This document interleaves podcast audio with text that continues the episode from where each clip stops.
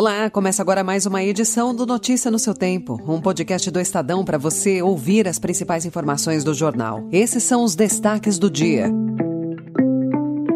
Governo quer que 5 bilhões de reais para a PAC fiquem fora da meta fiscal. Documento do Ministério da Fazenda diz que, com exceções, a alíquota do IVA será de até 27%. E a cúpula da Amazônia acaba sem metas de desmate zero e suspensão do petróleo na região. Hoje é quarta-feira, 9 de agosto de 2023. Estadão apresenta Notícia no seu tempo.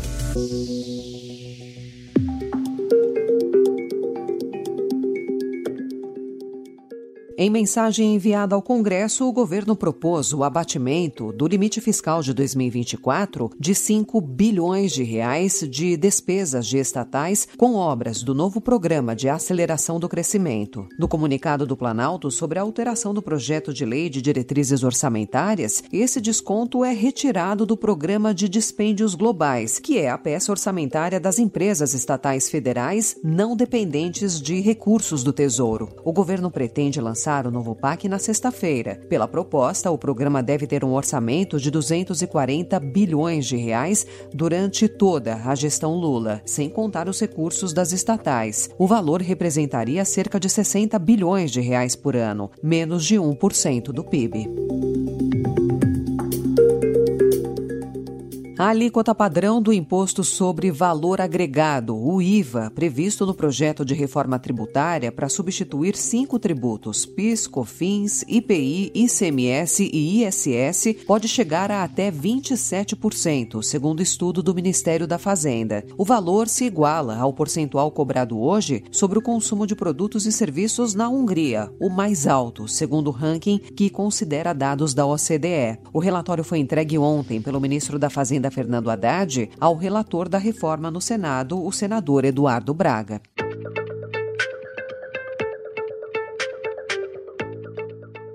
A declaração da Cúpula da Amazônia, assinada pelos oito países que abrigam a floresta em seu território, não incluiu a meta de desmatamento zero como compromisso para todo o bioma, defendida pelo presidente Lula. Também não incorporou a eliminação de planos de explorar petróleo na região. Esse tema colocou em lados opostos o líder brasileiro ao presidente colombiano, Gustavo Petro. Em discurso, Petro marcou posição crítica ao uso de combustíveis fósseis e à exploração de de petróleo na região da floresta. Es muy difícil, sobre todo para los latinoamericanos, pensarnos ahora que hemos vivido del petróleo, del carbón y del gas. Solo me preguntaría cómo sería el debate en Guyana, por ejemplo, en este momento, cuando lo que necesita la vida del planeta es dejar de usar el petróleo, el carbón y el gas. Lula abriu a cúpula defendendo um modelo de desenvolvimento que combine proteção ambiental e geração de empregos. Precisaremos conciliar a proteção ambiental com a inclusão social, o fomento à ciência tecnológica e inovação, o estímulo à economia local, o combate ao crime internacional e a valorização dos povos indígenas e de comunidades tradicionais e seus conhecimentos ancestrais. O texto aprovado pelas oito nações amazônicas prevê uma aliança de combate ao desmatamento, mas não detalha como vai funcionar essa união de esforços esforços. Relatórios obtidos pelo Estadão mostram que o ex-ministro da Justiça Anderson Torres, que comandava a Secretaria de Segurança Pública do Distrito Federal no dia 8 de janeiro, antecipou suas férias para o dia 6 daquele mês, mesmo depois de receber alertas por escrito de seus subordinados na pasta e informações da Agência Brasileira de Inteligência sobre o risco de violência dos protestos em Brasília. Questionado ontem na CPMI, que apura os atos golpistas, Torres alegou que viajou para os Estados Unidos sem ler o documento. Esse documento, é, é, deputado, ele foi transmitido para o gabinete do secretário, eu já tinha saído da secretaria. Mas tem um detalhe. Você tinha saído da secretaria? É, pra... Esse documento não tinha seis, eu saiu até às 18 horas. Ele participou da sessão do colegiado usando tornozeleira eletrônica.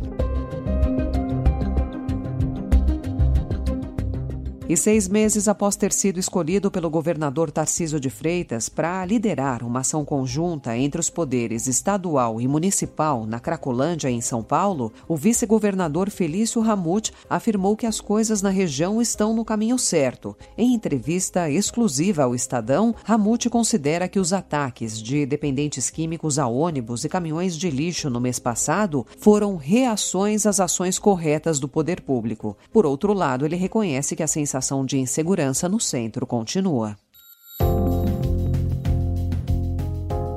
Уважаемые друзья, приветствую вас в преддверии саммита ООН по трансформации образования. Сегодня у нас есть замечательный повод, чтобы не только обсудить будущее образования – na Rússia, a reforma da grade curricular do ensino médio foi apresentada pelo ministro da Educação, Sergei Kravitsov, com alterações que incluem explicações sobre a guerra na Ucrânia. Quando voltarem às aulas em setembro, os estudantes terão um novo livro de história, que defende a guerra, chamada pelo Kremlin de Operação Militar Especial. O livro fala de um nazismo ucraniano, uma repetição do discurso do presidente russo Vladimir Putin. O material menciona também a relação com a e as sanções impostas por Estados Unidos e Europa em respostas à guerra.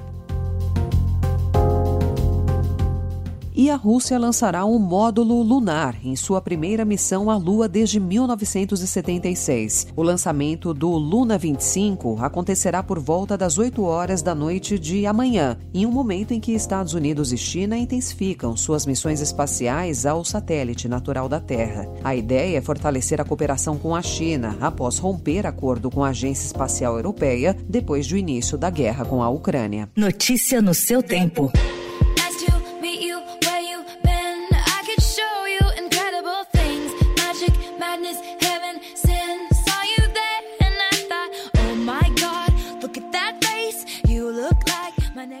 Os fãs brasileiros de Taylor Swift podem se preparar fisicamente e emocionalmente para a passagem da nova turnê da cantora pelo Brasil em novembro. No sábado, o Estadão acompanhou o terceiro show da artista em Los Angeles. Foram quase três horas e meia de performance, com intervalos breves para a troca de figurinos. Ao todo, a loira apresentou 45 músicas de quase todos os seus álbuns, com exceção do primeiro. O ponto fraco de Taylor, segundo o Estadão, é a dança, mas esse detalhe detalhe ajuda na conexão com os fãs, que a consideram gente como a gente. Essa foi mais uma edição do Notícia no seu tempo, com apresentação em roteiro de Alessandra Romano, produção e finalização de Felipe Caldo. O editor de núcleo de áudio é Manuel Bonfim. Obrigada pela sua escuta até aqui e até amanhã. Você ouviu Notícia no seu tempo.